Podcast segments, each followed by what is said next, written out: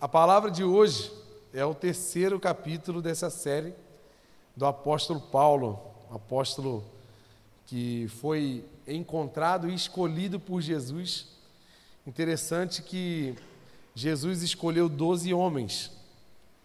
E quando Judas morreu, depois de ter entregue Jesus aos soldados e aquela história toda, é, os discípulos no, no, capítulo 1 de Atos, eles fazem um sorteio, eles escolhem um pessoal e fazem um sorteio para escolher o décimo segundo discípulo, para compor o número 12 que Jesus tinha montado o time dos 12 apóstolos. Por vontade própria, Deus não tinha mandado e tal. Mas fizeram com toda boa intenção e escolheram Matias, foi o décimo segundo é, discípulo, né? E só que, assim, na, na minha humilde imaginação, eu imagino que Paulo seria esse décimo segundo apóstolo, até por causa da relevância dele, né? Mas isso não é uma questão teológica, nem uma questão de é ou não é. Sabemos que Paulo é um apóstolo escolhido por Jesus, é encontrado pelo próprio Jesus no caminho de Damasco, e nós conversamos sobre a conversão dele, e agora nós vamos iniciar o ministério dele. Vamos abrir em Atos 11, 22. Notícias desse fato chegaram aos ouvidos da igreja em Jerusalém e eles enviaram Barnabé até Antioquia.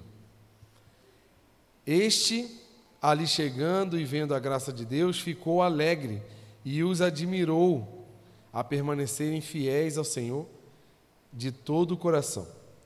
Ele era um homem bom, cheio do Espírito Santo, de fé.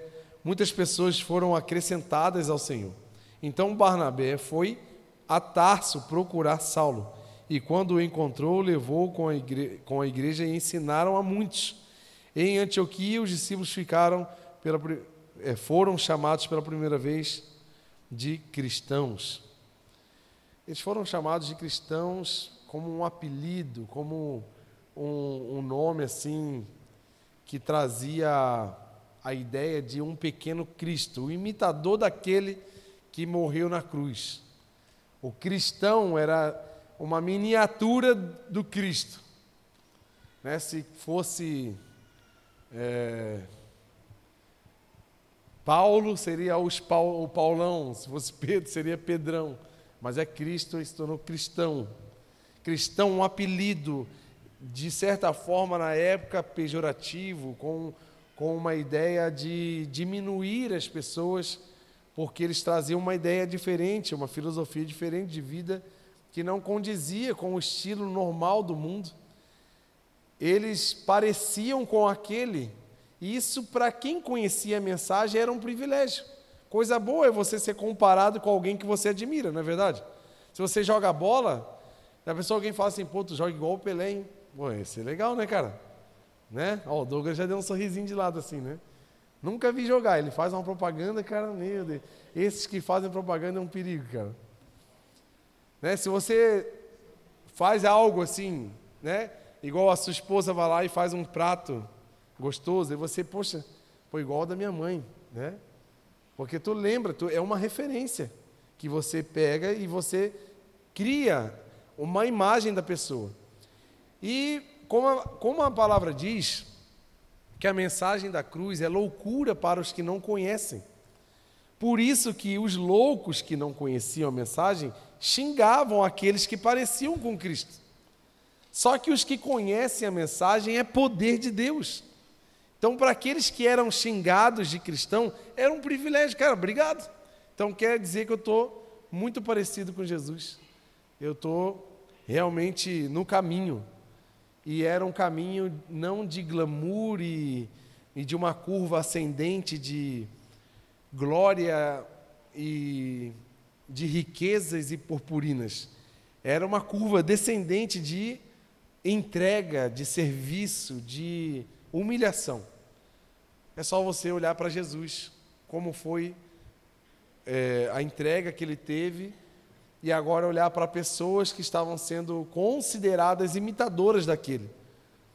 E isso traz para mim, para você já um, algo a nós colocarmos assim como meta de sermos realmente considerados parecidos com Jesus. As pessoas precisam olhar para a gente não por causa do estilo de roupa que eu uso, não se eu tenho uma tatuagem ou não tenho, não se eu tenho se eu tenho cabelo ou não tenho, mas as minhas atitudes expressam e parecem com aquele que todos conhecem. E a gente precisa produzir ambientes que aqueles que não conhecem verdadeiramente a Cristo possam conhecer através das nossas atitudes. E então esse nome cristão, para quem conhece, é uma grande responsabilidade. Sim ou não? Porque se você se intitula cristão, você está carregando em você uma representatividade, um, tu está carregando um rótulo. E é engraçado que eu tenho, eu vou conseguir, eu vou ver se eu faço aí esse mês agora, o adesivo do CI. Depois que eu falar isso, um monte de gente não vai querer mais, né? Eu tenho um adesivo do CI no meu carro. E, e isso me ajuda a não fazer barbeiragem no trânsito. Porque eu penso, se eu fizer, quando eu passar, o cara vai ver uma logo. ele vai... Aí o dia que ele passar aqui na igreja, ele vai, cara, aquele cara que fez aquele negócio no trânsito é dessa igreja aqui. E isso bate muito na minha cabeça. Então imagina nós como cristãos na terra, Jesus falou que nós somos sal da terra e luz do mundo. Ao andar na terra, nós estamos representando, nós somos embaixadores de Cristo. E eis aí uma grande responsabilidade. Não agora para a gente virar um robô gospel de não falar com ninguém, agora é a santa santidade andando e não pode mais brincar, não pode mais olhar, fazer as coisas. Não, não é isso. Não é sobre você virar um ET, mas é sobre você causar diferença na vida das pessoas. Porque Cristo causou diferença. E nós, como imitadores, precisamos ter esse efeito de causar causar algo bom, ser um instrumento de mudança de realidade na vida, talvez seja da nossa família, seja dos nossos amigos, seja da empresa onde eu trabalho. Aquela pessoa, poxa, aquele empregado, cara, meu Deus, é o que sempre chega cedo, sai mais tarde, faz muito mais. Eu tenho até vergonha do salário que eu pago para ele, porque ele faz muito mais do que eu pago. Sabe por quê? Porque ele é cristão. Porque ele vem de um reino onde a cultura é outra. Não é uma cultura onde as pessoas querem puxar o tapete uma das outras, se dão bem em cima, pisando em cima das outras, querem sempre o, o, o, o que é bom para si, mas não pensam nos outros. E isso é atitude de quem não é imitado. Porque se tem essa atitude, eu não estou imitando Cristo, então eu não sou um cristão. Ser cristão não é, não é frequente. Assim, na visão hoje do mundo, Cristão é aquele que vai para uma igreja. Mas está muito além disso, gente. Somos perfeitos? Não. Vamos conseguir ser? Não. Mas estamos em direção a isso. Vamos errar? Vamos. Vamos falhar bastante, várias vezes. Mas estamos indo em outra direção. Nós estamos indo.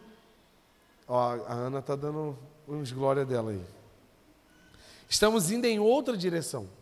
Então o povo da, da cidade aqui, Antioquia, percebia, era nítido a mudança de vida daqueles que se tornavam cristãos.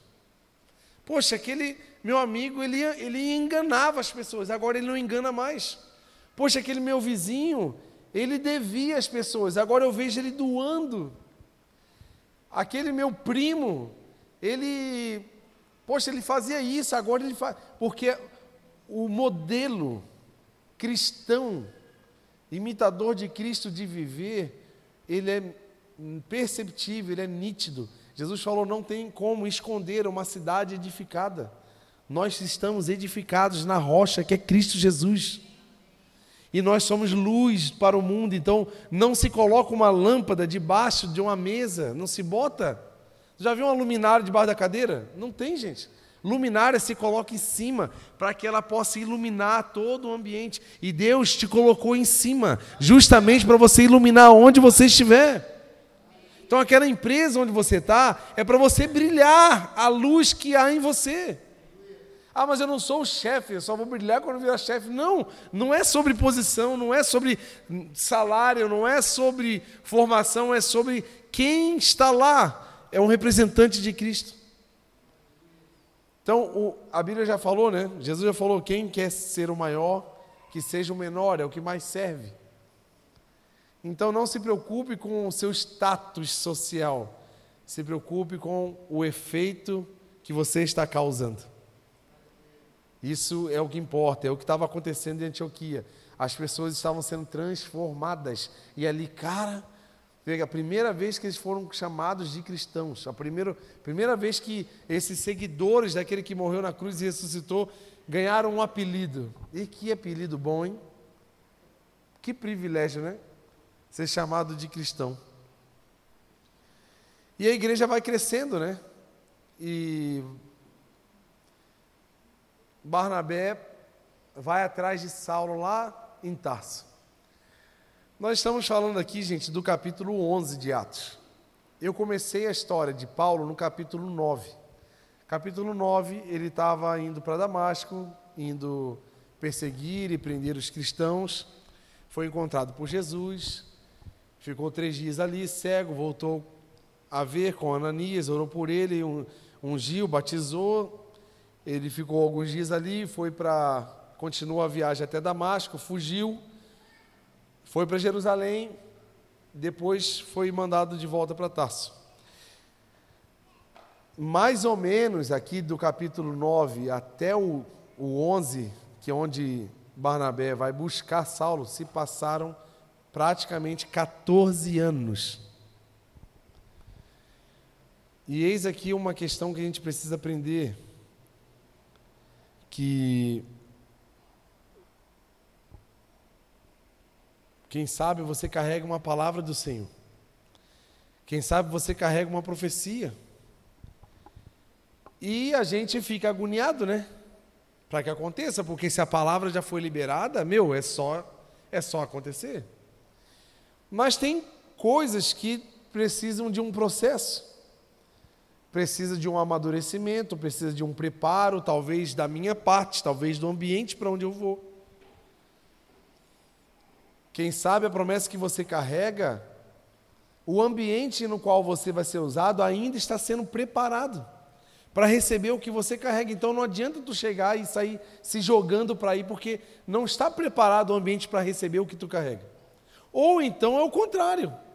O lugar já está pronto, mas eu não estou preparado para atuar.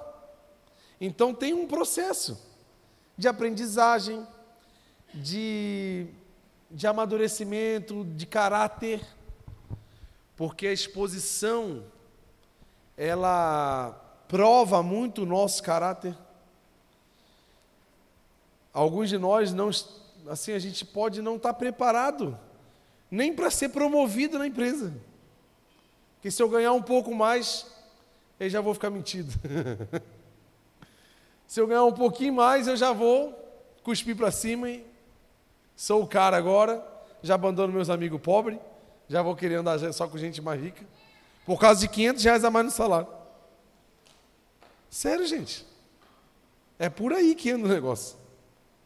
De 150 reais a mais no salário, eu já abandono metade dos meus amigos, porque eles estão numa classe abaixo de mim, agora estou em outra, classe. Preciso me ambientar com a classe social na qual eu estou inserido nesse momento. Então não adianta a gente querer acelerar as coisas. Aí você vai me perguntar, tá, o que fazer então? Espera. Quando você espera, você está honrando a palavra que você recebeu. E o esperar talvez não é ficar parado. A gente se engana no que é esperar o Senhor. Esperar é se preparar. Esperar é desfrutar, desfrutar do cuidado de Deus, desfrutar do preparo que Ele está te dando, olhar em volta e ser grato pelo, pelo que está acontecendo. Poxa, se Deus falou que vai, a gente estava conversando aqui. Jesus falou, nós vamos atravessar. Ele falou que vai. Aí no meio do caminho ele dormiu no barco, começou a endoidar tudo, tempestade, vento. Aí os discípulos tudo chorando, gritando, igual a gente. No meio do caminho a gente começa a gritar, chorar, desesperar, abandonar tudo. Mas se ele falou que vai, por que, que eu vou desonrar essa palavra? Eu posso desonrar tentando adiantar, eu posso desonrar achando atalhos.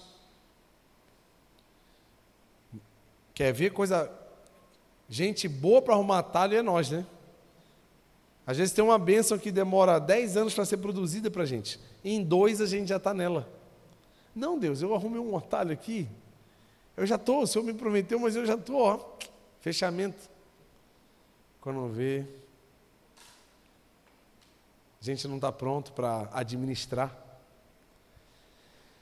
E o que, que eu aprendo aqui, né? Porque para esperar 14 anos, gente, para atuar, a gente não sabe esperar três meses, gente. Tem gente que não sabe esperar um mês. Tem gente que compra coisa no Mercado Livre. Aí bota lá sete dias. Meu, é todo dia ele fica na agonia. Preciso ver se já chegou. Meu Deus, não chegou ainda. E se pega um feriado e pula mais dois dias, aí ele já quer ligar, quer processar. Não, vou chamar meu advogado. Eu, ó, tirei um print aqui da tela, ia chegar em sete dias. Já deu nove, não chegou. Meu Deus, gente. Tu estava doente e uma doença queria te matar em sete dias. Aí tu precisava de um remédio para tomar. Não. Tu não estava morto sem aquilo, então dá para esperar mais uns dois dias. Mas não. Outra, a gente só procura produto que chega em dois dias. Passou, a gente já não sabe esperar. Tá vendo como é que a gente é? Micro-ondas. Então bota lá um minuto. Duvido que tu espera apitar. Duvido. Tu fica lá, ó. Faltam 10 segundos, já, já pega e tal, já vai comendo. É assim. Nós somos assim, gente. Não sabe esperar nada. Ah, eu e a Kira temos uma, uma disputa técnica lá em casa que eu gosto de ferver o leite na panela. Eu sou mais raiz, né? E ela, por ela, bota ali no micro-ondas e está tudo bem. E eu falo com ela que o micro-ondas não esquenta igual o fogo esquenta. Eu não sei provar isso cientificamente, gente, mas a minha, minha percepção sobre isso é essa, né? Mas no fogo demora muito mais. E tu tem que ser paciente. Tu fica olhando para o leite assim, ó.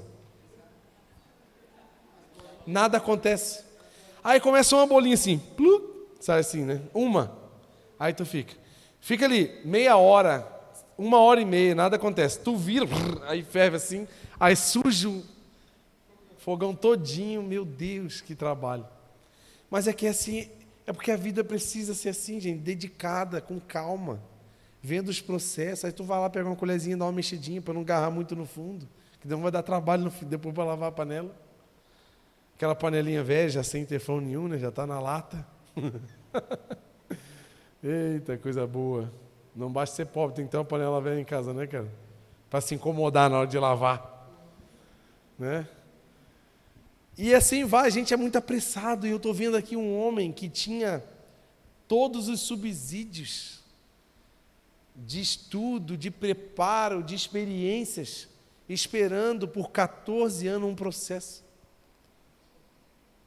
Como? Como? Eu anotei duas duas coisas aqui. Primeiro, para você aprender, para você esperar, para você aprender a esperar uma promessa, essa é boa para tu anotar.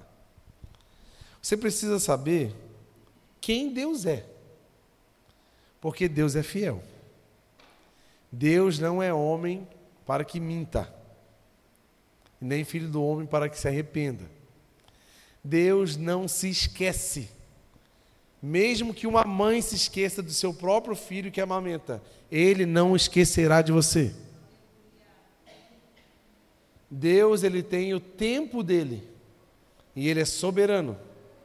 Então, se você sabe realmente quem Deus é, você vai ter facilidade para esperar a promessa acontecer. Você vai ter mais leveza no seu processo. Não vai deixar de ficar incomodadinho, não, porque a gente não é fácil, né? Mas pelo menos nós vamos entender que Deus é bom. A sua misericórdia está sobre a nossa vida, que a bondade do Senhor nos persegue.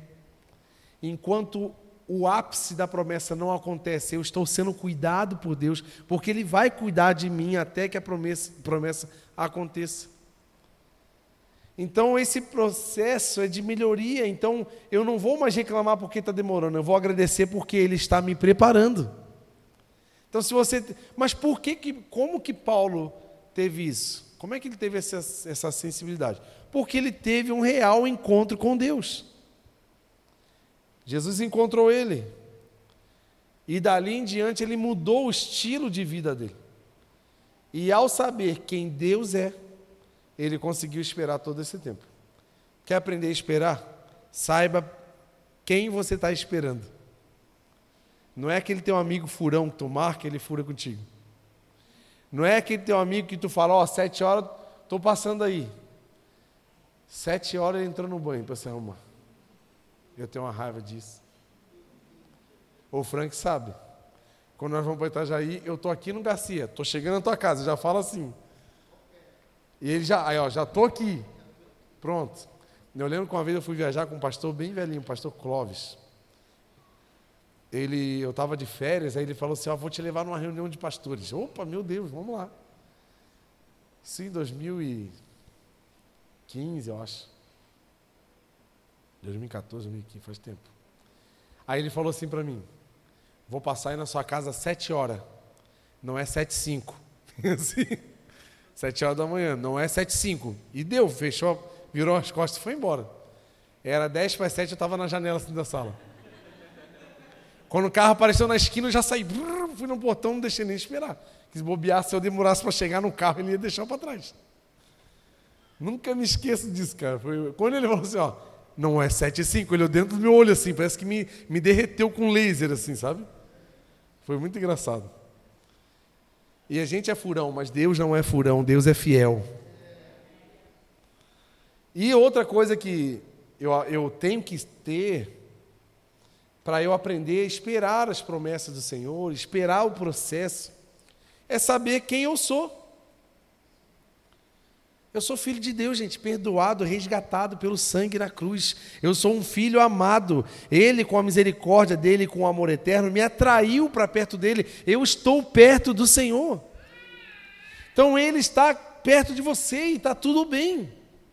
A gente que fica nesse negócio, ai, Deus não quer mais nada comigo, ai, é isso, eu, eu sou fraco, eu sou falho, eu não sou ninguém, Deus não quer nada comigo, e não sei o que, você fica olhando para os erros, fica olhando para as consequências, mas você esquece que você está olhando agora para um filho resgatado pelo Senhor. E quando você não olha para esse ângulo, você realmente vai ter muitas coisas para se culpar, para se diminuir, para falar que realmente tu não é capaz. Mas lembra dos olhos espirituais e dos olhos naturais? A gente tem que parar de se olhar no espelho com os olhos naturais. A gente tem que ir para o espelho e fechar os olhos e ver o que, que Deus diz sobre você, não o que o espelho diz sobre você. Se você olhar para o espelho e ver e, e, e, e aceitar o que o espelho está dizendo sobre você, você realmente vai ladeira abaixo. Mas se você ir para um espelho, fechar os olhos e esperar Deus falar o que Ele diz sobre você, aí você vai entender que você é o que a Bíblia diz que você é. Você é o que Deus diz quem você é. Você não é o que você diz. Você não é o que o diabo diz. Tu não é o que o mundo diz sobre você. Você é o que Deus diz sobre você. Você acredita nisso? Você pode aplaudir o nome do Senhor por causa disso?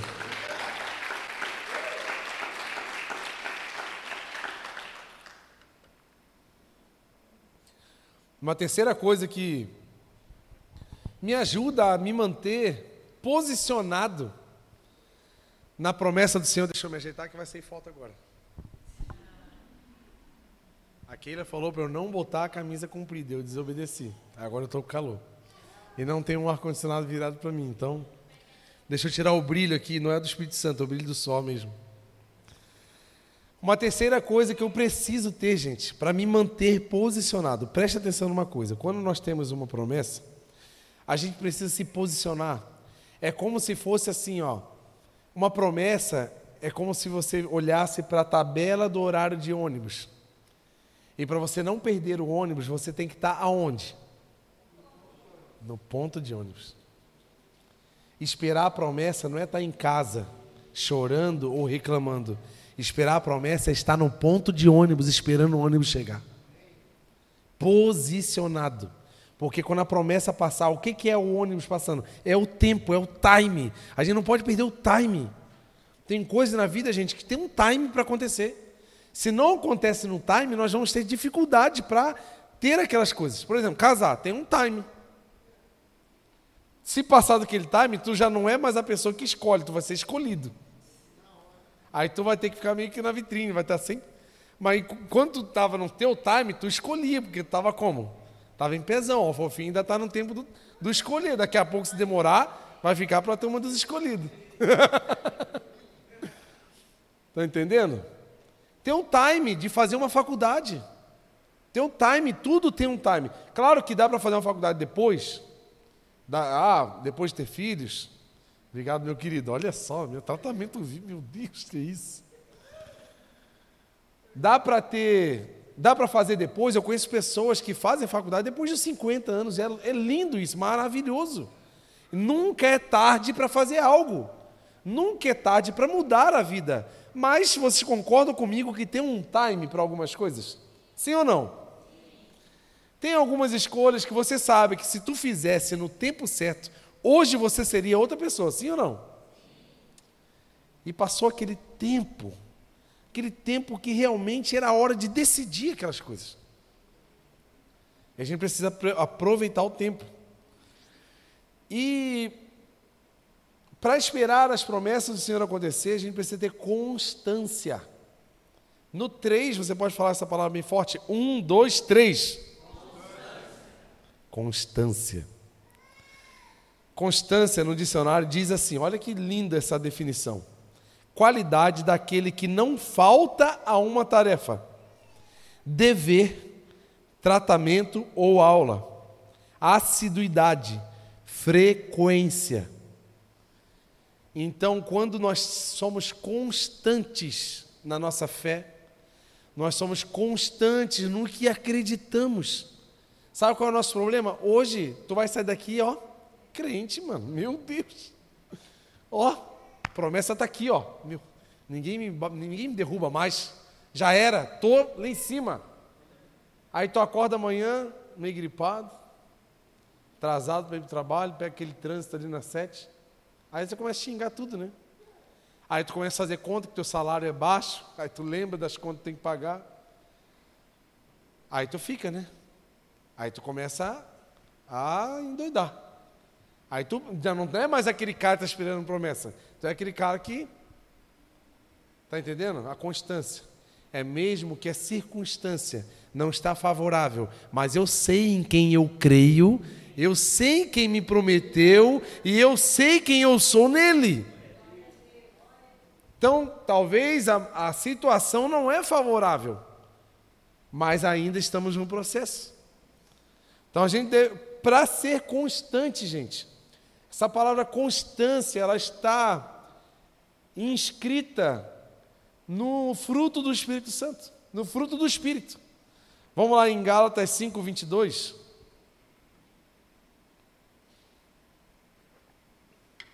Vou até honrar meu irmão aqui agora. Meu Deus. Mas o fruto do Espírito é amor, alegria, paz, paciência, amabilidade, bondade, fidelidade, mansidão e domínio próprio. É isso que está ali? Contra essas coisas não há lei. Gente, paciência, mansidão, em outras traduções, longanimidade.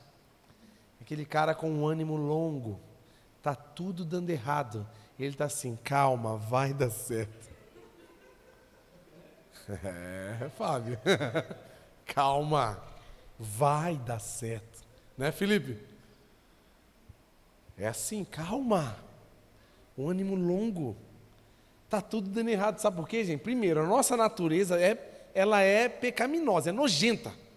Ela sempre vai puxar a gente para o ruim, para preguiça, para reclamação, para procrastinação, para mentira. Essa é a nossa natureza. Então ela já está lutando contra a gente. A gente já levanta, já tem um leão dentro de mim, já gritando para o pecado. Aí tem o inferno, né? Que já está lutando também contra os planos de Deus, tirando eu do circuito. Tudo coopera para não dar certo, mas Romanos vai falar que tudo coopera para o bem daqueles que amam a Deus e cumprem o seu propósito. Então, talvez até um carro, um carro que estragou na hora de sair, é, é, um, é algo cooperando para o bem da, da sua pessoa, da vossa excelência. Estão entendendo? O céu está em expectativa sobre a sua vida. Então as coisas cooperam para o bem. Desde que você ame a Deus e cumpra os seus propósitos. E não busque a sua própria. Seu, o seu guia é o seu nariz. não faça isso em nome de Jesus. Então, constância, ela está inscrito em ser dominado pelo Espírito e não pela carne. Por isso que o fruto do Espírito é isso: é ser uma pessoa calma. Ah. Respira, conta até 250, se for preciso. Calma. Porque ao ponto de você viver isso, você está demonstrando para Deus que você tem fé nele e está jogando na cara do diabo que você tem alguém que cuida de você e ele não vai fazer nada contra você. A Bíblia diz, cara, filho de Deus o diabo não toca. Ele fica só em volta bramando como um leão, ele fica imitando, é um leão fake. Ele fica fazendo um barulho como um leão, sabe por quê? No, dentro da roda tem um leão de verdade, que é o leão da tribo de Judá, que nos protege. Aquele sim é um leão. Então a gente fica mais preocupado com aquele que finge ser e não lembra daquele que é e está do nosso lado. Meu Deus, hein? Meu Deus. Aí tá.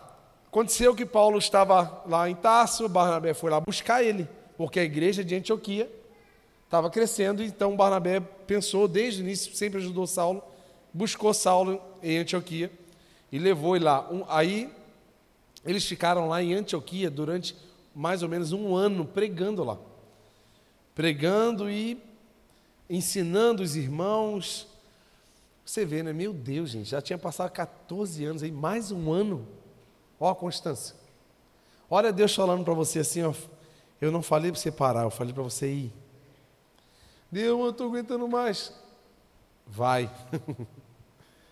Sabe por que nós não sabemos o nível de semente que estamos plantando, gente.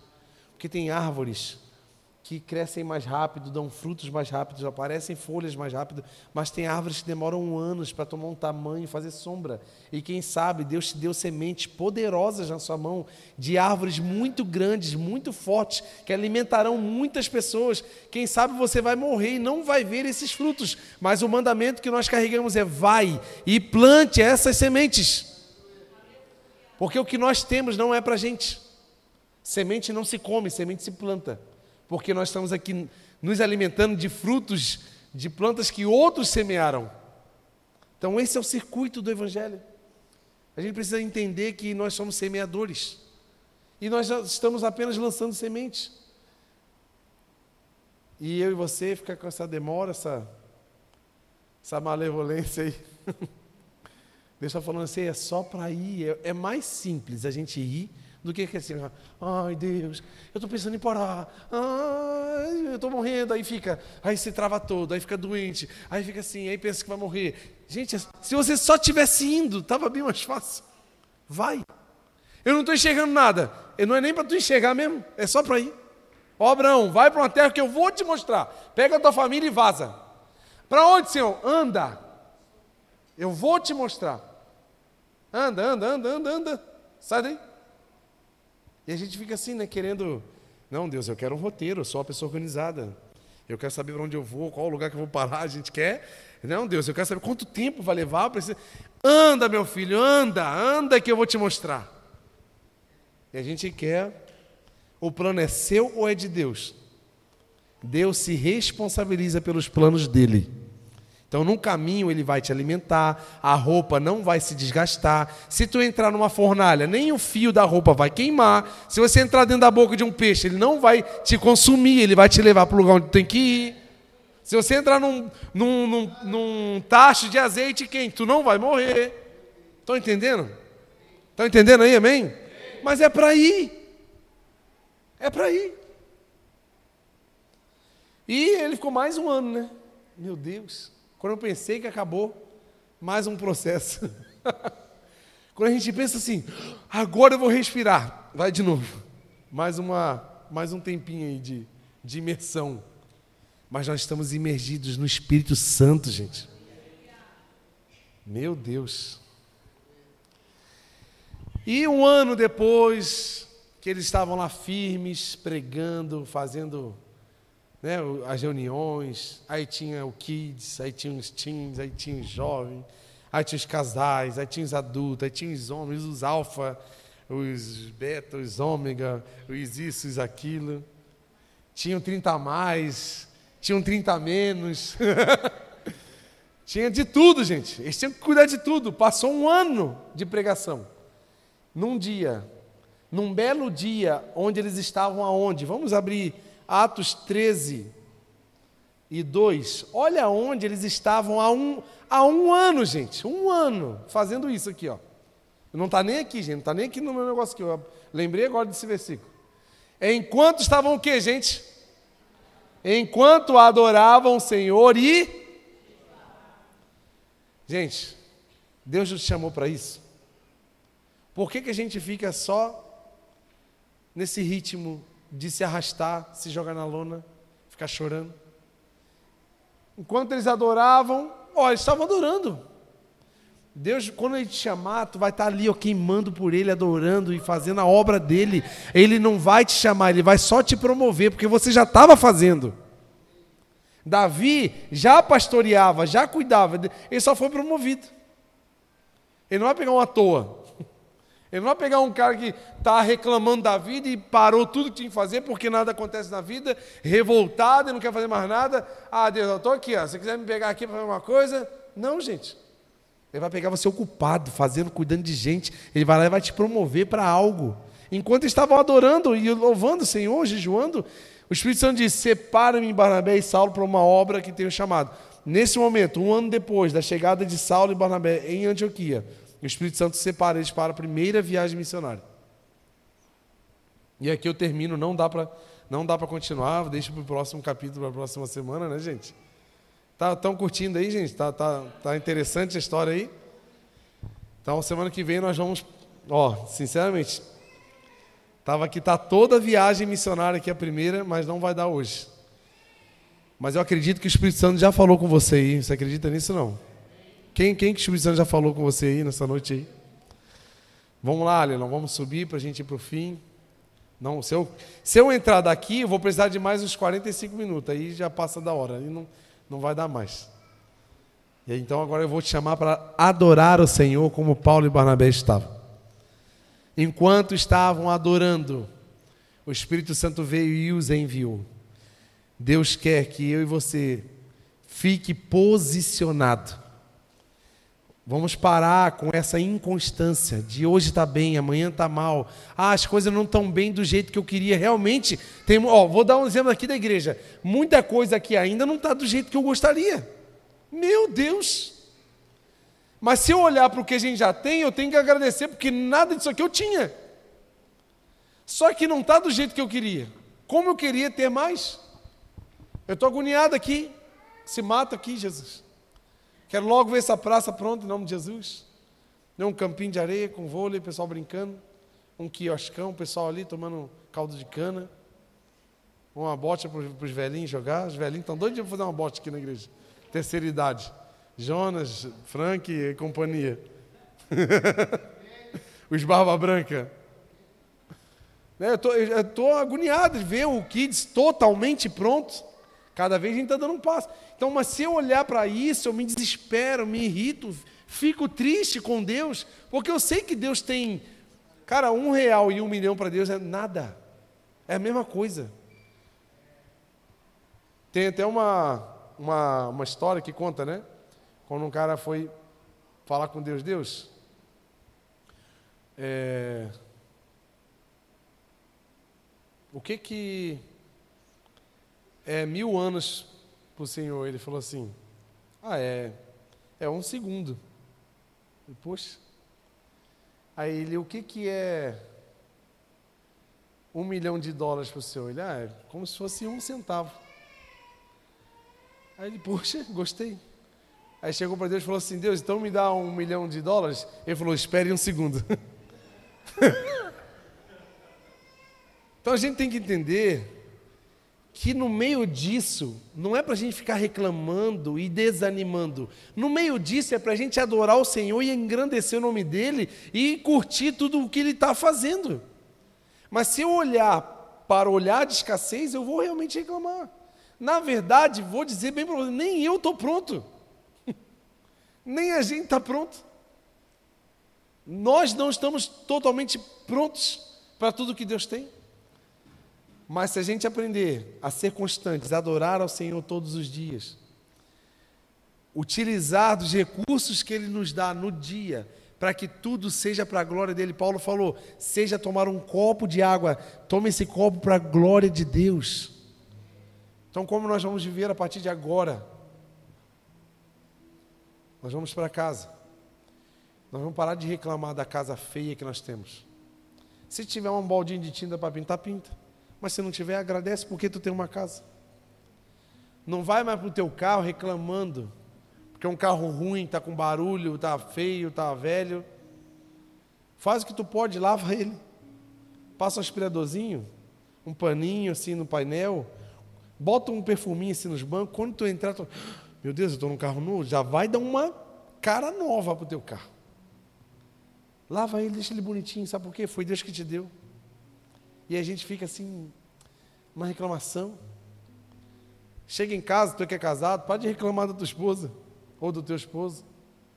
Talvez ele está sendo chato assim porque tu é ruinzinho também. Porque tu é meio dificinho. Aí isso é um reflexo do que tu faz. Para de, se você tem filho, para de reclamar que teu filho é arteiro, que teu filho é difícil. É muito melhor um filho pulando daqui para lá do que um filho talvez com algum, algum problema sério de saúde. Deixa a saúde dele mesmo extravasar. Sabe o que talvez está faltando para você e teu filho? Você levar ele para um parque, deixar ele correr, brincar, para gastar energia. Aí, como ele não está gastando, ele chega em casa ele quer apavorar, né? quer fazer o terror.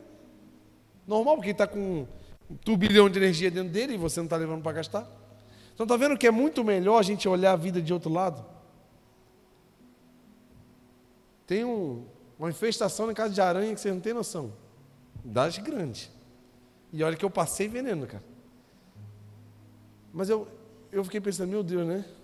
E, obrigado pela casa que o Senhor me deu, que é perto do mato, que eu sempre gostaria, sempre quis morar perto de mato, e perto de mato tem aranha, e faz parte, estamos juntos, é a vida, é, a, é o ecossistema. E vamos só, só se protegendo para não ser picado, mas vamos agradecer pelas coisas que nós temos. É muito melhor, gente, a gente adorar o Senhor. O jejum é para quê, gente? Para a gente enfraquecer essa carne ruim, chata que nós temos aqui. Que isso aqui, ó, só reclamação.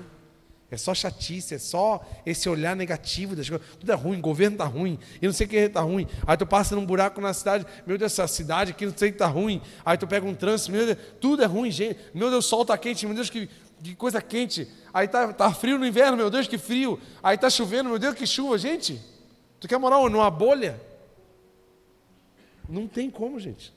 Precisa ser calor, precisa ser frio, precisa chover, precisa ter sol, e tudo isso coopera para o bem daqueles que estão amando a Deus e cumprindo o propósito. Estão entendendo, gente? Vamos nos levantar e vamos adorar o Senhor? Vamos ter esse olhar de, de gratidão. Quem vive gratidão, com gratidão, a vida é mais leve, é mais tranquila. Meu Deus, ela é ela é mais fácil de viver.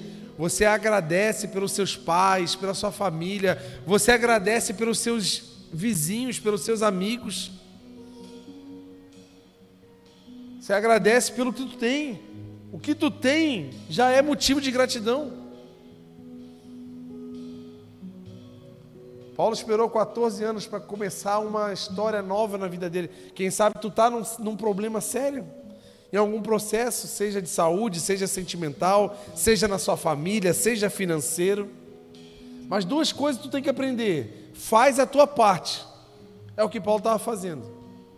O que tu puder fazer para que essa situação seja boa, faça. Porque Deus também nos dá capacidade e oportunidade para também fazer algo. E se ainda não aconteceu, mesmo você fazendo, espere, honre a Deus, louve a Deus pelo que tem. Seja grato. Sua vida vai ser muito mais leve.